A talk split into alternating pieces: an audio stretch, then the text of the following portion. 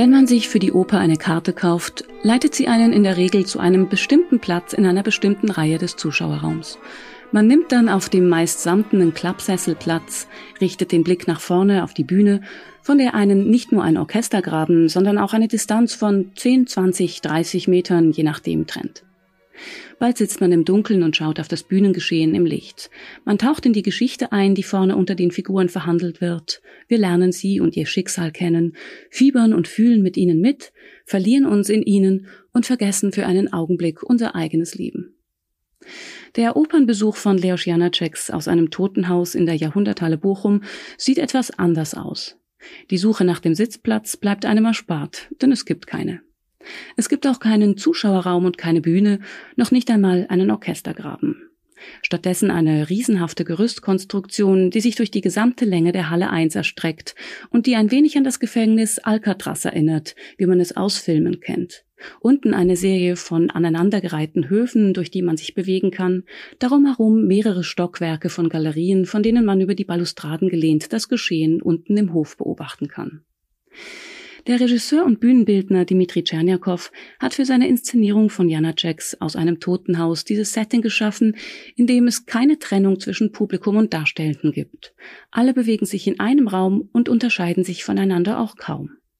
Das Publikum bewohnt diese Welt gewissermaßen wie die Darstellenden. So wie es einer der Sträflinge sagt, hier sind alle gleich. Tscherniakows Idee für diese immersive Form der Inszenierung stammt direkt aus der Vorlage. Sie ist sozusagen eine konsequente Fortsetzung von dem, was Dostojewski in seinen Aufzeichnungen aus einem Totenhaus angelegt hat und Janacek in seiner Oper übernommen und weitergedacht hat. Mit dem Totenhaus, von dem im Titel die Rede ist, ist das sibirische Strafgefangenenlager gemeint, wo Dostojewski Mitte des 19. Jahrhunderts selbst vier Jahre lang interniert war. Wegen seiner Mitgliedschaft in sozialistisch-intellektuellen Kreisen war er anfangs sogar zum Tode verurteilt worden. Ein wirkungsvolles Urteil, das im letzten Moment umgewandelt wurde in Lagerhaft. Was Dostojewski in diesem Gefangenenlager erlebt und beobachtet hatte, verarbeitete er später in dem Prosawerk Aufzeichnungen aus einem Totenhaus. Das Besondere daran ist vor allem, dass er dafür nicht die literarische Kunstform Roman gewählt hat, mit einer sorgfältig gebauten Handlung und klar definierten Protagonisten, die sich im Verlauf entwickeln. Seine Aufzeichnungen sind eher tagebuchartige, realitätsnahe Schilderungen der Zustände, Situationen, Mechanismen und vor allem der vielen hundert Menschen, die er hier beobachtet hatte. Denn genau darum schien es ihm zu gehen seine Leserschaft die brutale Realität dieses Lagerlebens möglichst ungefiltert spüren zu lassen. Zudem scheint diese Zeit im Gefangenenlager für ihn ein Studium an der Natur des Menschen gewesen zu sein, mit ebenso nüchternen wie entnüchternden Resultaten. Etliche der Menschen, die er hier beschreibt, werden uns später in seinen großen Romanen wieder begegnen. Leos Janacek, ein großer Fan russischer Literatur und Kultur und insbesondere der Werke Dostojewskis, war gerade von diesem außergewöhnlichen Text fasziniert. Und als er ihn als Stoff auswählte für seine Oper aus einem Totenhaus, die übrigens seine letzte werden sollte, entschied er sich bewusst dafür, nicht nur den Inhalt, sondern auch die realitätsnahe Form in sein Genre Oper zu übertragen. Protagonisten, die klar als solches erkennbar sind, gibt es auch bei ihm nicht. Dafür an die zwei Dutzend Häftlinge, die hier ihre Existenz fristen und den Tag mit Arbeit und kleinen Scharmützeln und Pöbeleien und wenn sich einmal die Gelegenheit dazu bietet, auch mit kleinen Berauschungen zubringen. Immer mal wieder tritt ein Häftling hervor und erzählt seine Geschichte, meist ungebeten und ohne direkten Zusammenhang mit dem Geschehen. Eine Handlung im klassischen Sinne gibt es also auch in dieser Oper nicht. Einzig die Ankunft des politischen Gefangenen Alexander Petrovich Korjanschikow und seine Begnadigung am Ende rahmen das Geschehen. Das Libretto, das Janacek eigenhändig aus Dostojewskis Vorlage herausdestilliert und ins Tschechische übertragen hat, ist kein stringentes Drama, sondern gleicht mehr einer Collage an kargen Einzelszenen, die als Text gelesen vor allem Rätsel aufgibt. Die eigentliche Erzählung, das Fleisch, das diese Wortgebeine zusammenhält und lebendig macht, liegt in der Musik, im Orchester vor allem. Hier hat Janacek so viel von dem, was auch bei Dostojewski an Unsagbarem zwischen den Zeilen steht, Gefühle, die nicht zum Ausdruck kommen dürfen, zum Klingen gebracht. Den vielen Namenlosen dieser Oper, die in dieser deindividualisierten Welt keine Stimme haben und die in den meisten Fällen nur als kleiner, großer, alter oder betrunkener Sträfling bezeichnet werden, gibt Janacek auf seine subversive Art doch eine eigene Stimme. Schließlich liegt sein besonderes Merkmal als Komponist in seiner Besessenheit mit der Sprachmelodik, die jeden Menschen einzigartig macht. Das ging so weit, dass er die Sprache ihm gänzlich unbekannter Menschen, die er auf der Straße sprechen hörte, in Notenschrift festhielt und dann zu Elementen seiner Kompositionen machte. Aus dem Nichtroman, den Janacek zur Nichtoper verarbeitet hat, macht Dmitri Tscherniakow nun einen Nicht-Opernraum. Mit seinem Einraumprinzip, das wie Dostoevsky und wie Janacek in diesem Fall keine Trennung von Kunst und Leben zulässt, versucht er die Welten miteinander verschmelzen zu lassen. Es gibt nichts mehr von außen zu betrachten, nichts mehr, von dem wir uns mit gebotener Empathie distanzieren könnten. Wir sind mittendrin und mit allem, was wir sehen, sehen wir auch uns selbst. Janacek hat den Satz in jedem Geschöpf ein Funke Gottes als Motto über seine Partitur gestellt. Tscherniakow geht sogar noch einen Schritt weiter. Er hat in der Jahrhunderthalle eine Situation geschaffen, in der wir nicht mehr bemitleidenswerte Geschöpfe sehen, sondern nur noch uns selbst als Vertreter der Spezies Mensch.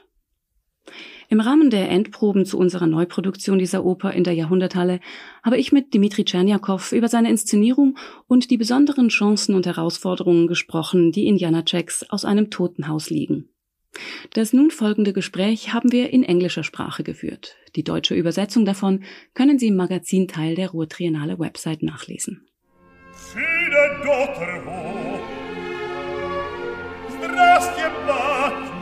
Здравствуй, батюшко, здравствуй и ты. Як ство праці, моє праце, як созе біла, а co jednak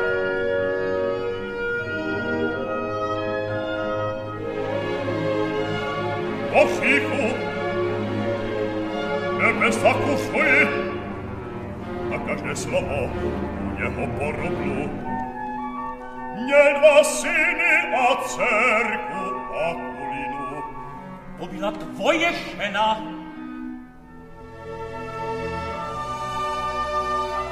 Počkej, nepřemíhej, ji Filka Morozov si namluvil,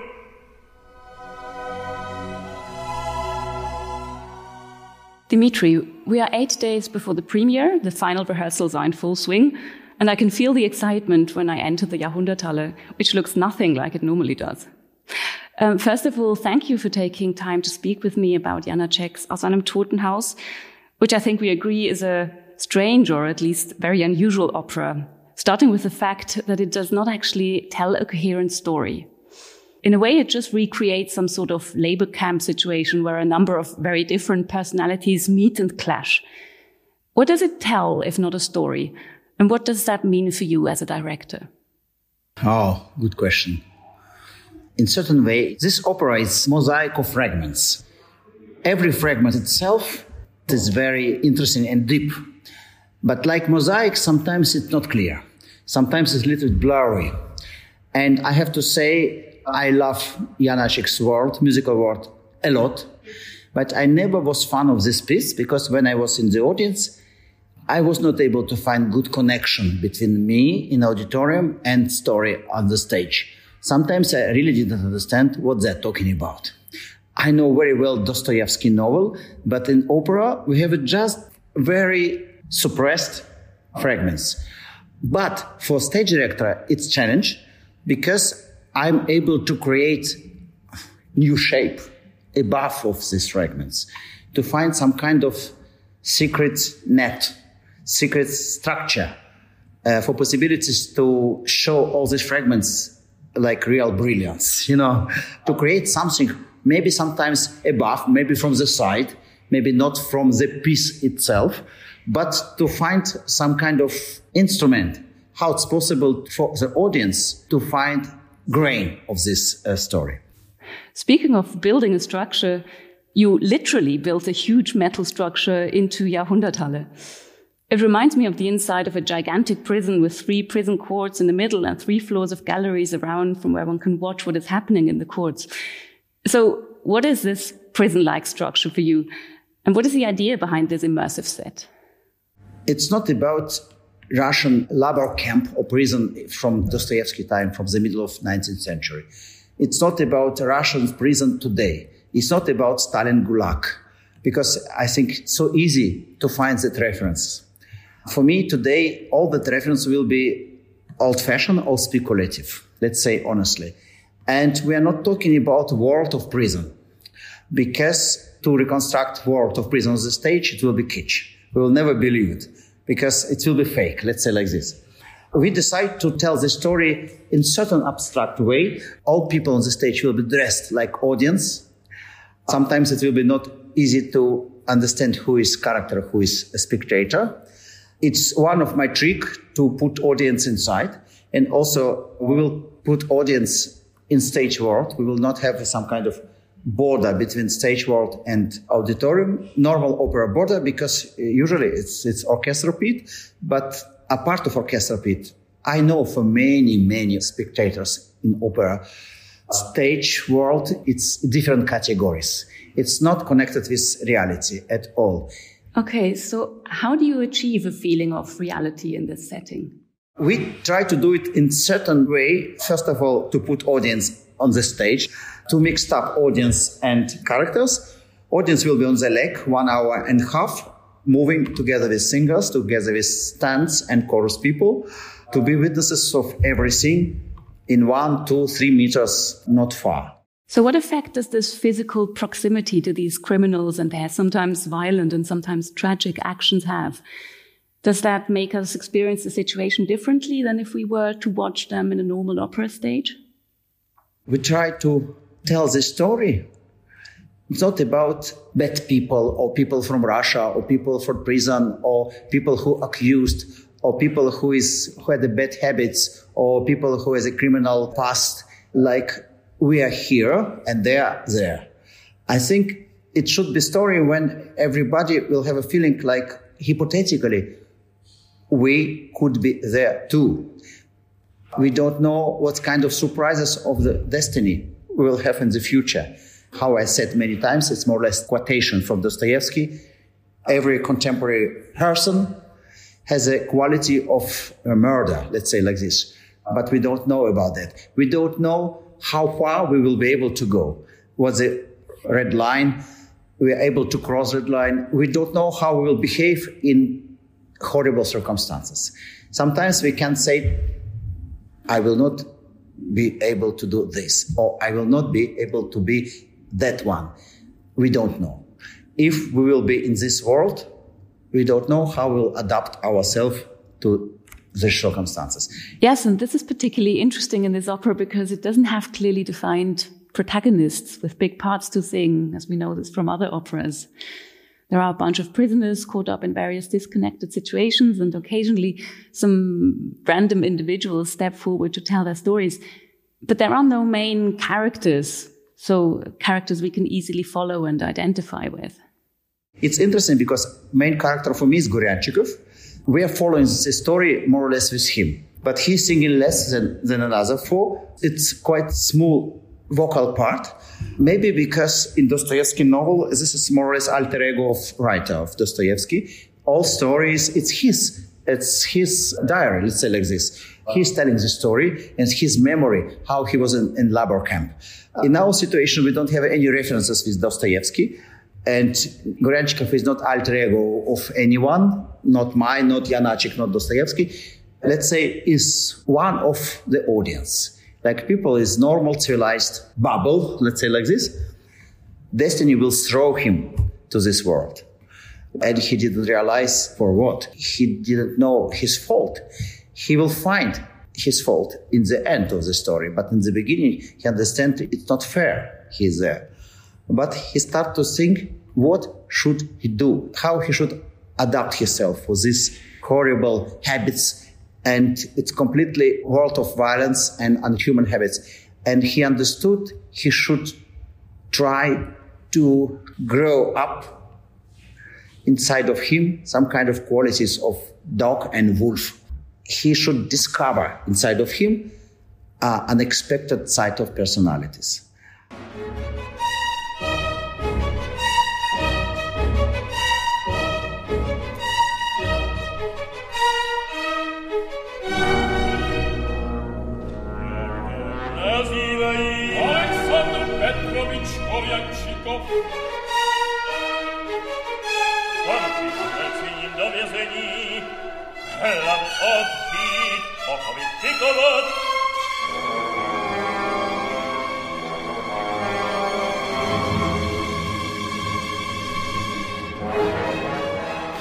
Okay, so the development of Goryanchikov in this production happens, so to speak, alongside the, the other scenes between the other prisoners. But there you have uh, to deal with another problem, actually. It's uh, this strange mixture of scenes from daily prison life on the one hand, and these long, intense monologues on the other. Um, sometimes these monologues even land like, like, uh, like meteorites in the middle of these scenes, and there is no evident context for them. On the way, we will meet several characters like Skuratov, Luka Kuzmich, Alei Shishkov, and Shapkin, and we will have several stories. Difficulties of this piece it's long, long, long, long, long monologues. In that monologues, they're making some kind of quotation with another characters who is never coming on the stage. And also sometimes uh, it's, for example, the Shishkov monologue is very long. First part of monologue, it's explanation about relation between characters who never came on the stage and we didn't know about that before. It's sometimes it's very difficult to connect it with this storytelling. We try to find trigger for appearance of this monologue. It's not because it's written in the score. What kind of triggers do you mean? Uh, for example, once one monologue provoked by coming of new one, Goryanchikov came to this male society in prison and he destroyed a little bit stability of hierarchy. And for established what is it, this world, who is on top, who is in low, Luka Kuzmich, he pronouncing this monologue. Ah, yeah, and Skuratov, on the other hand, is quite far down in that prison hierarchy he's like considered a little, a little dumb. And actually he even plays with that image. So what is the role of his story that he tells in the second act? Skuratov, he has problems with betrayal of woman, but he didn't understand its betrayal because for him, she's holy image, suffering image, and he's in love with her. And then during this monologue, he realized it was different picture of reality. He's victim of her manipulation. And for that, we are using some kind of type of psychodrama, let's say psychotherapeutic seance. During that seance, several prisoners will play roles from his life to help him to see situation more real.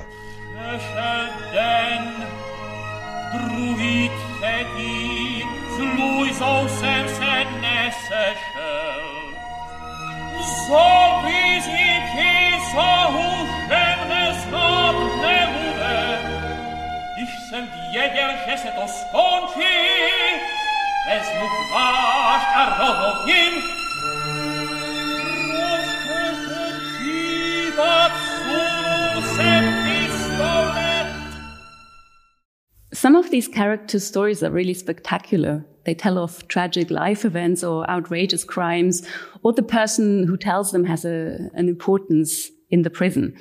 So on the other hand, they constantly stress that in prison they are all the same. No one is special.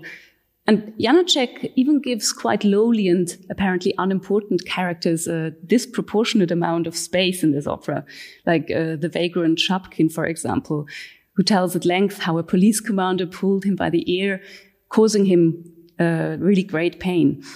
Why is even a marginal character like Shapkin important? What do we learn from him about human nature?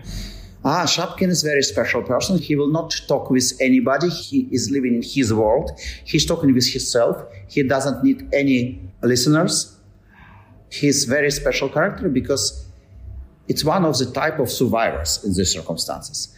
For possibilities to survive in these circumstances, I have to reject my human personality, dignity, memory, ambitious, everything. I just thinking about to eat, to sleep, to survive, to find the modest places here, to be quiet, to be servile. Sometimes, you know, even in Solzhenitsyn's uh, novels about Gulag, I remember it was several characters like this who was close to the kitchen, who worked on the kitchen, who finds warm place and he doesn't want anything from the life. It's product of his uh, self security system. It's not decision to find this way of surviving. I think psychosystem react like this. It's happened subconsciously.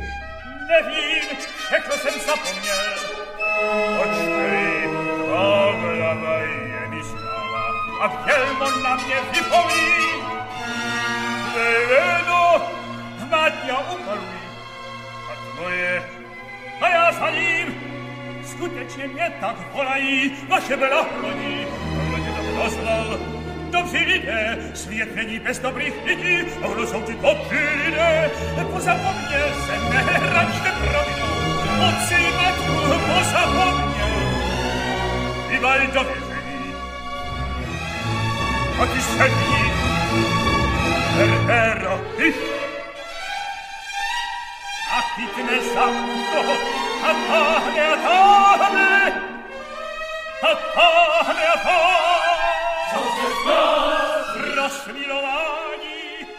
Yeah, in a way, all these monologues open up a psychological cabinet, I find.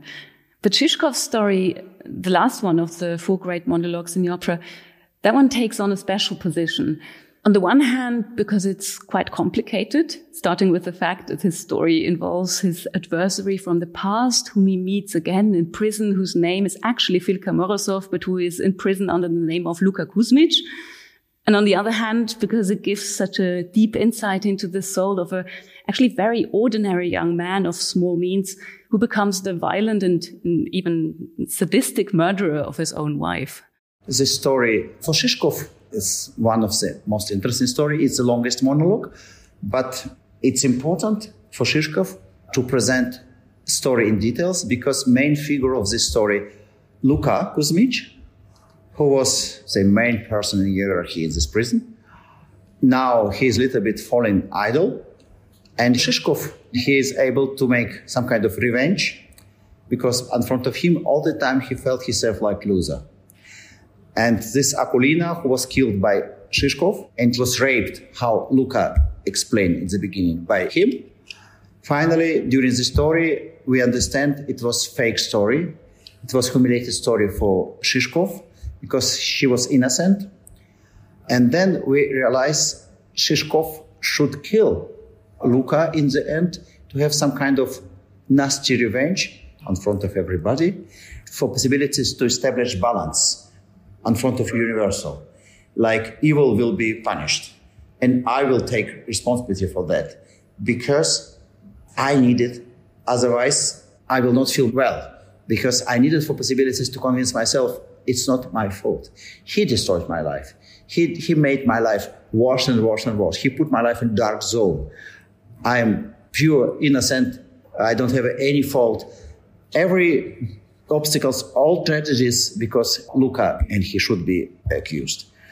It's not like this because in the beginning we understand how many envy Shishkov has to this guy. He want to be in his place. He want to follow him. He want to be in his ambiance, in his circle because Luka, he is alpha male for him and Shishkov is loser. And when he explained all stories about Akulina, also when he realized she is innocent, after many blaming from male society how dirty she is, he realized she is innocent. And then he was so sincere in front of her, standing on the knees, and he will never forget she was witness of this uh, weakness. And then he needs, physically needs violence to punish her for she was witness of my weakness. Second, because maybe it's also a joke of Filka I was in horrible plot. He started to think I was a loser and horrible joke. And I'm not able to accuse him. I will able to accuse only weak person. It's her. In this situation, he behaved horrible.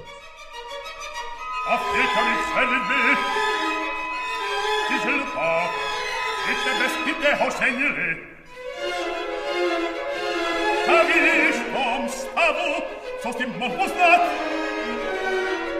ja fiduto iste mne spite hoženili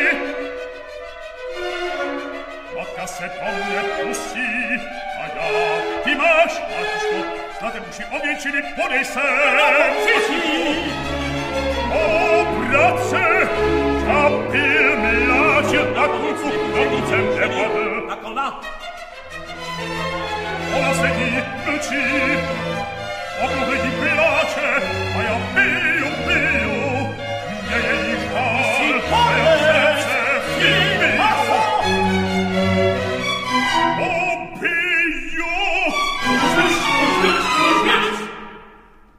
In the middle of the opera, in the second act, there is a rather peculiar intermezzo where the prisoners play some sort of theater or pantomime. On the surface, it seems like a contrast of light to the darkness of the daily prison routine. They play simple, like frivolous scenes of womanizing and adultery for comical purposes. But your interpretation of the scene has a more bitter taste to it. So, what role does this pantomime take for you in the piece? It's difficult to answer this question. We will find a special way for these pantomimes. It's not show. They organize it themselves for fun, let's say dirty fun. Dirty fun in prisons also to find scapegoat. Scapegoat should be, first of all, Skuratov, because just before he tried to be so sincere with explanation about his tragical love story with Louise. And then he immediately started to be character of pantomime also Goryanchikov because I think for them he's a little bit foreign, let's say like this. He, he will not be able to be part of this society. He is all the time on, on the side. It provokes some kind of xenophobia between this male society. Maybe he's more intellectual. Maybe it's part of arrogance. And also, all the time, we have to put him in the right place in an hierarchy to show his place, to show his place, to putting his face to the shit. You know, it's only this way. And this pantomimes will have a little bit spontaneous scenario. It's not like prepared show. They create, for example, pantomime about Müllerin. It's not like they rehearse several days before. They decide from the trigger between male group and they're making fun it's not just fun. It's not entertainment. It's some kind of nasty bullying towards these people and to put them in more and more unbearable spot. It's fun for prisoners only with that, not just to see some kind of show. And I would like if the pantomimes will produce some kind of negative emotion, uncomfortable emotion in the audience, let's say like this. Well, considering that this could all be us, it should actually only be natural that it makes us feel uncomfortable we are confronted with the dark side of our personality, and maybe we don't even know about it, or as you called it, the wolf behind the dog. So, Dimitri, thank you for joining me in this talk. I really look forward to the show.